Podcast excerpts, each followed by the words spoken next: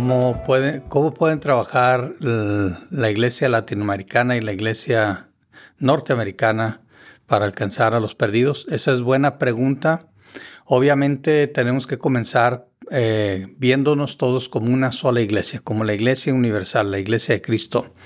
El problema muchas veces es que empezamos a hacer la diferencia, la división, eh, y no estamos dispuestos a compartir nuestros recursos, porque así lo vemos, ¿verdad? La iglesia piensa, estos son mis recursos, eh, y cuando digo iglesia me refiero a la iglesia local.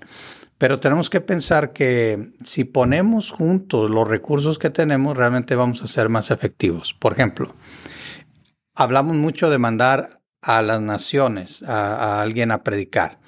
Pero las naciones, especialmente aquí en Estados Unidos, ya están viniendo para acá. Aquí, aquí ya tenemos gente de todas partes del mundo. Eh, entonces ya no tenemos o no deberíamos de pensar en una iglesia anglo, en una iglesia hispana. Tenemos que pensar en una iglesia universal. ¿En qué sentido? En el sentido de una iglesia internacional, que tenga diferentes nacionalidades, que los recursos se puedan aprovechar mejor. Hay edificios muy costosos, muy grandes aquí en Estados Unidos que se usan solamente unos días a la semana y algunas horas cuando se podrían aprovechar mejor. No estoy diciendo con esto que las, las iglesias de otras nacionalidades no tengan responsabilidad.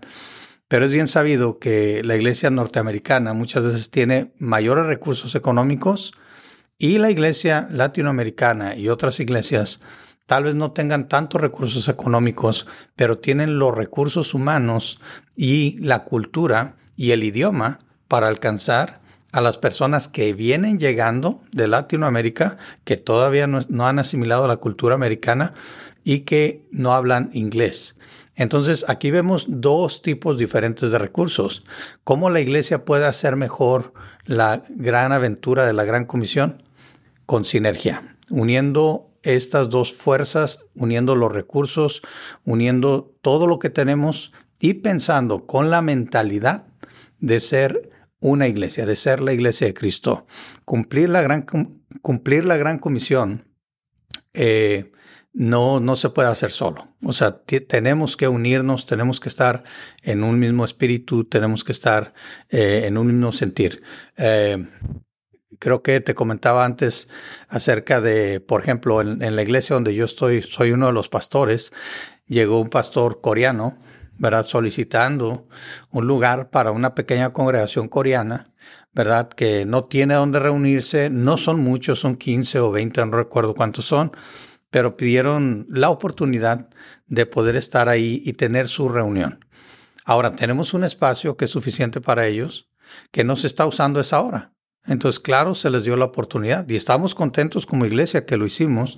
Eh, ¿Por qué? Porque ellos tenían una necesidad, son hermanos en Cristo, son parte del mismo cuerpo de Cristo. Entonces, tenemos los recursos y se los dimos para que los aprovechen. Ahora, creo que todos deberíamos de tener la mentalidad de tener la gente de todo el mundo en nuestra congregación, en nuestra iglesia local. Gracias a Dios, en la iglesia donde yo estoy, tenemos hispanos, tenemos anglos, tenemos filipinos, tenemos afroamericanos y ahora tenemos coreanos, ¿verdad? Entonces, eh, cinco nacionalidades por lo menos, que te puedo mencionar que sé que hay, por ejemplo, una familia japonesa también. Entonces, esa es la iglesia, ese es el cuerpo de Cristo y deberíamos de pensar así, ¿cómo podemos trabajar juntos viéndonos como una sola iglesia, aprovechando los recursos que tenemos, haciendo conexión, sinergia, poniendo todo junto para lograr el mismo objetivo que llevar el Evangelio a todas las naciones, sea que vayamos o que aprovechemos a las naciones que ya están aquí en este país para llevarles el Evangelio.